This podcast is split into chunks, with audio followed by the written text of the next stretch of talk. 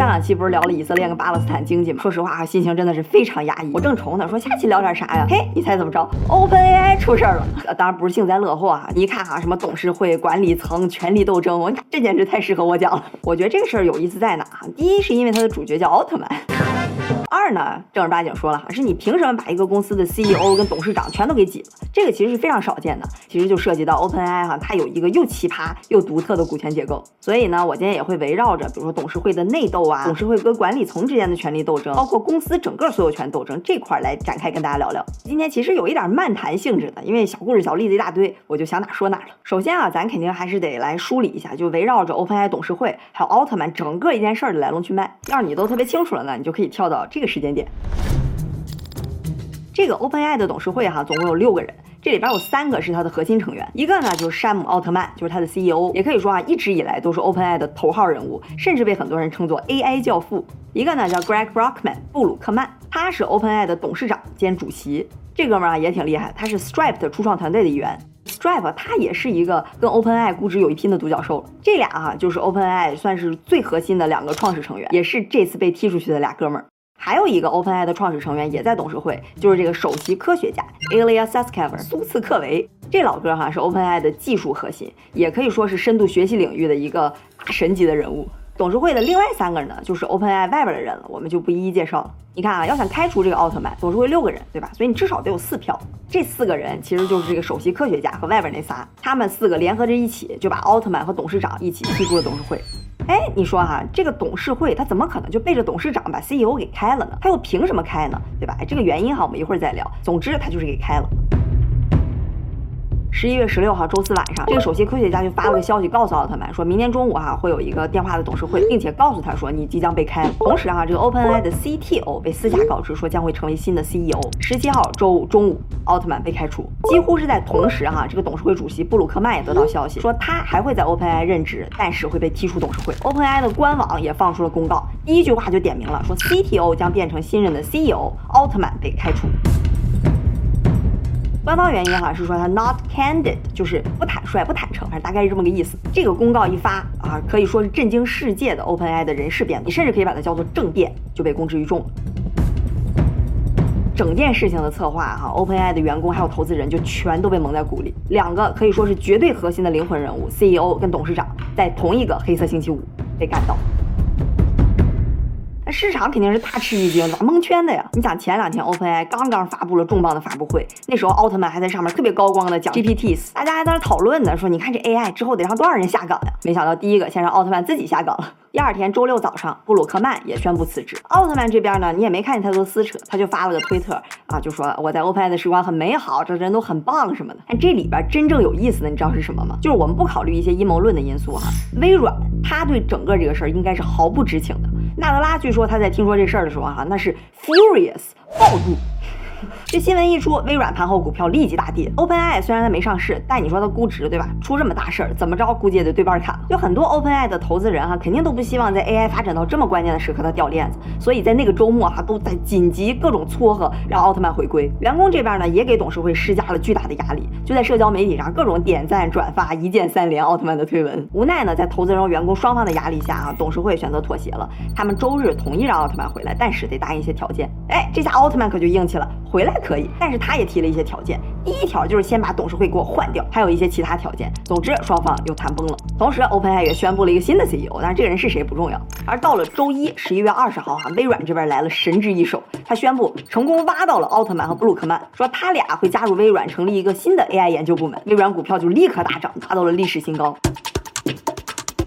到这儿哈，有些人可能感觉，哎，微软这不赢麻了，对吧？免费就把这两个大神给挖过来了。但其实哈，他也挺无奈的。他如果把这两个人拉过来，可能会面临，比如说像 OpenAI 投资人呀，包括反垄断啊、监管的各个方面的，可能一大堆官司。所以对微软来讲呢，这也顶多算是个权宜之计。结果这事儿还没完呢，我估计奥特曼在微软那边门卡可能还都没办妥呢。市场上又爆出来了 OpenAI 集体员工给董事会的一个逼宫信，我觉得还挺难的。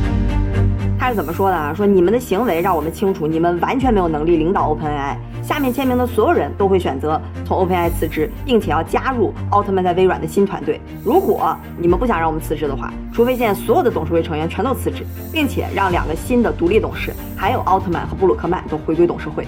然后下面列了长长的几百个人的名单，到最后已经包括了 OpenAI 七百七十个员工里边绝大多数人。令人惊讶的是啊，这个名单里最后还包括了支持把奥特曼踢出去的那个首席科学家苏斯克维。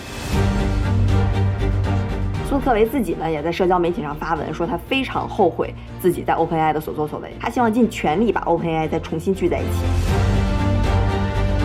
那你看，员工都这种形式的逼宫了，结果其实就已经挺明朗。第二天，十一月二十一号，OpenAI 官宣奥特曼和布鲁克曼回归，他也组建了新的董事会。原来那三个外部董事会里边就剩下了一个人，这个奥特曼和布鲁特曼就开始给我发文说啊，重新回归，非常的高兴。微软的 CEO 纳德拉也表示祝贺。整个事件发酵了仅仅四天之后，以 OpenAI 一片祥和的大团圆收场。这时候啊，我跟你说，大家就应该一起包饺子事儿呢，大概就是这么个事儿。那你说，OpenAI 董事会他为什么要开掉奥特曼呢？很多人猜测呢，是奥特曼他的发展战略太过激进，董事会呢就担心他会给人类安全带来一些什么问题。当然，还有一些其他捕风捉影的猜测哈，这个就是新闻里讲的比较多了，不是今天我们要说的重点。咱们就来用小林独到的金融视角哈，来剖析一下这场政变背后的权力的游戏。首先啊，要看清楚这个事儿，咱们需要先大概了解一下一个正常公司治理的这个权力架构。大部分完整一点的公司哈，都有这么三层：管理层、董事会和股东。管理层呢，它主要负责绝大多数的日常运营的决策，比如说要进军哪个市场啊，要开发什么产品呀，这个产品卖多少钱等等。老大呢就是 CEO 首席执行官，这些呢都属于执行层面上的。股东呢就是这个公司的拥有者嘛。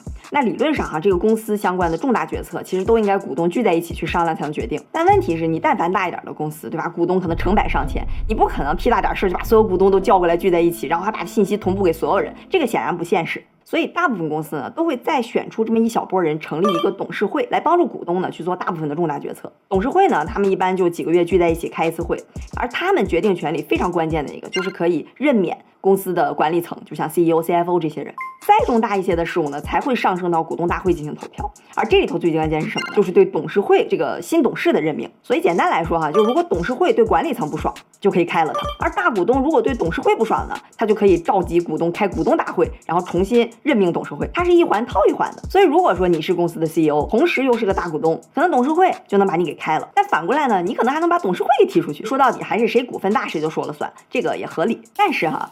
OpenAI 它就比较特殊了，它呢是一个非盈利组织，就不以盈利为目的。OpenAI 呢是二零一五年的时候哈，有一众大佬合起来一共投了几亿美元，成立了一个公司，非盈利组织嘛，就是说它其主要目的并不是盈利，而真的就是为了人工智能的理想成立的。这个非盈利组织它有一个很关键的特点是什么呢？就它没有拥有者的概念，压根儿没有什么股东，就更别提什么股东大会了。所以啊，放在咱们刚才那个架构里头，这个公司它的最高权力机构就是董事会，董事会说啥就是啥。这种简单结构呢，其实放在一般的非盈利组织里头啊，它也就够了。可是 OpenAI 不一样，最主要原因就是它发展的实在是太快了，它慢慢就发现呢，非盈利组织这个特点开始慢慢束缚住自己的发展。一方面呢，这个 AI 训练着实是太烧钱了，而且行业竞争又这么激烈，你简单靠几个大佬捐钱用爱发电，那肯定是不够的。同时呢，它也需要足够的利益去激励员工和人才的加入。你创办人可以不为利益，为了理想，但你不能指望所有员工都不为利益啊，人家要吃饭呀，对吧？总之，他在二零一九年就把自己转型成了一个盈利组织，这样呢就可以通过股权激励去吸引员工，同时呢通过投资收益去吸引投资人，然后才能持续下去嘛。只不过呢，为了保持他最开始不为盈利的这个初衷哈，他就把对所有投资人的收益限制在了一百倍，多赚出来的部分呢还投回到公司，帮助公司继续发展。而就是这个非盈利到盈利的架构改变，也是导致这次人事震动地震的关键原因。咱刚才不是说了吗？你说微软它为什么会一直被蒙在鼓里？你要知道，微软在今年年初刚投了一百三十亿美元给 OpenAI，占了百分之四十九的股份。虽说没过半数吧，但你怎么说六个董事会席位一个也没有，对吧？这也挺奇怪的了。哎，咱就来看看 OpenAI 这个奇奇怪怪的架构。你看啊，最开始这个 OpenAI 它就是一个非常简单的非盈利组织，奥特曼是 CEO，董事会呢是最高决策机构。之后转型成盈利机构呢，它就变成了这么样一个框架。它让 OpenAI Inc 这个非盈利机构哈去持有 OpenAI Global，就 OpenAI Global 是个盈利机构，也是我们大部分口中说的 OpenAI。微软一百三十亿美元换百分之四十九股份的也是它。大部分的 OpenAI 员工呢也是给这家公司工作。而我们刚刚说他们不是要给投资人和员工激励嘛，所以就是这个非盈利组织和 OpenAI 的员工以及投资人，他们在共同控股了一个持股的平台，用这个控股公司呢去持有 OpenAI Global 百分之五十一的股份。这样的话，员工投资人也可以获得 OpenAI 的股权收益。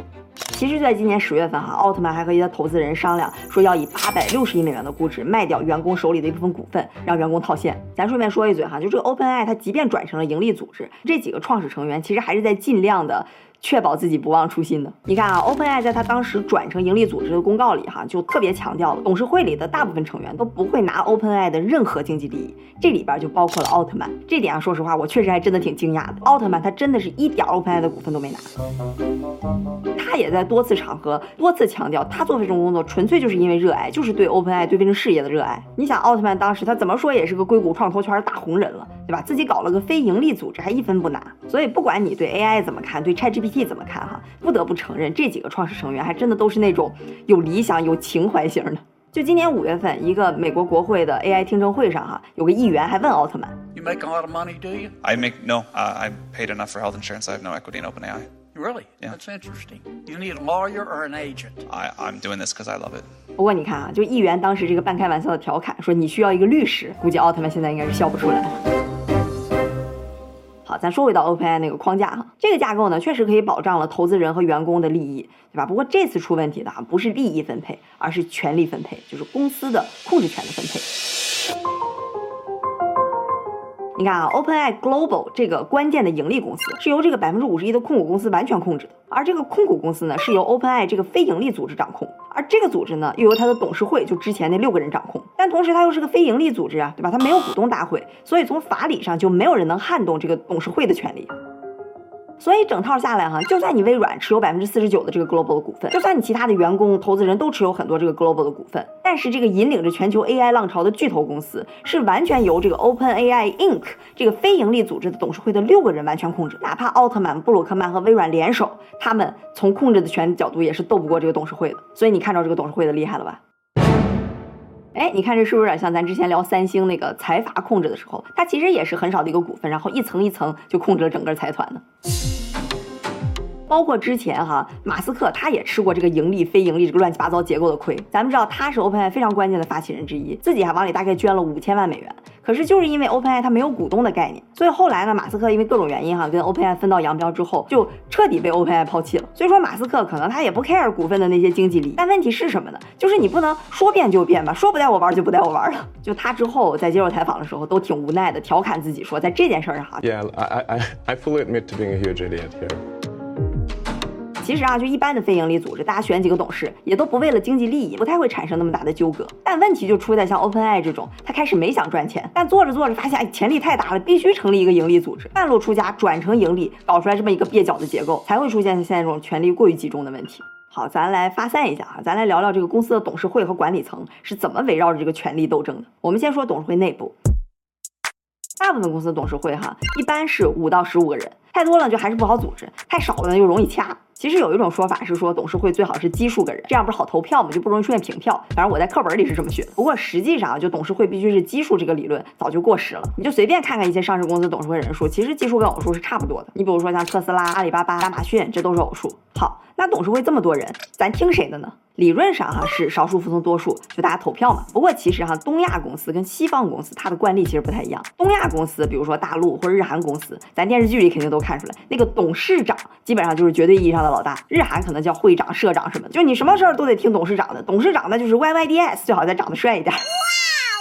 这个董事长呢，一般他也是最大的股东，就董事会里边可能超过一半的哈，都是董事长安插或者董事长能控制的人。CEO 呢，也要么就是董事长安排，要不然干脆就是他自己。董事会内部他不是要保证同盟关系吗？国内有一阵子就特别喜欢签那种叫一致行动人协议，咱俩签了这个协议，我们所有决策就共进退，就把俩人绑在一起，这样就可以扩大双方的股权影响力了。总之哈，就是从管理层到董事会再到股东大会，基本上就是一个一家独大、一人独大的格局。而如果一旦出现董事长控制不了多数席位了，就是反对派出现了，那怎么办呢？一山容不得二虎啊，那就开干呗。比较有名的例子啊，就比如说围绕万科的那个万宝之争，反正不管如何厮杀，你必须得给我争出个新老大来，然后恢复到原来那个一家独大的格局，就所有人还是都得听他的。东亚公司哈，一般都倾向于这种。那美国公司呢？哎，我就问问大家哈，你知道苹果的董事长是谁？你知道特斯拉的董事长是谁吗？哎，我告诉你啊，苹果的董事长叫做亚瑟·莱文森，特斯拉董事长叫做罗宾·德洛姆。德诺姆，怎么样？没听说过吧？大家知道的八成还是库克、马斯克，甚至很多美国公司哈，他压根就不设董事长，就是一堆董事。董事长的职责是什么呢？简单来说哈，他就是个维持秩序的，就是维持这些股东都好好讨论、好好开会、好好投票。要不为什么说 OpenAI 这个董事长能在毫不知情的情况下就被踢出董事会呢？因为他作为董事长，他的权力并没有比其他董事大多少，就跟英国议会里那个议长有点像。他虽然坐在中间，但你不能说议长说了算，对吧？不过啊，就算董事长这个位置没有那么重要，你说 OpenAI 它的董事会为什么要找三个外边的人呢？这奥特曼不是给自己找罪受吗？哎，这可不是 OpenAI 什么独特的特殊制度哈，这些外人呢，也不是说找来的一些傀儡来做权力制衡的，这个基本上属于行业标准了。这些人呢，就叫独立董事，大概就是指不在公司任职，和公司没有特别重要的业务联系，能比较公正的做出独立判断的董事。当然，不同国家、不同地方对这个独董的定义有一点不一样，但是大部分国家的司法体系里哈，都会要求至少上市公司要有一定数量、一定比例的独立董事，这样有助于去保证整个董事会决策的公正性。说小了点呢，就是为了全体股东的利益；再往大了点说呢，那就是为了全社会发展的利益。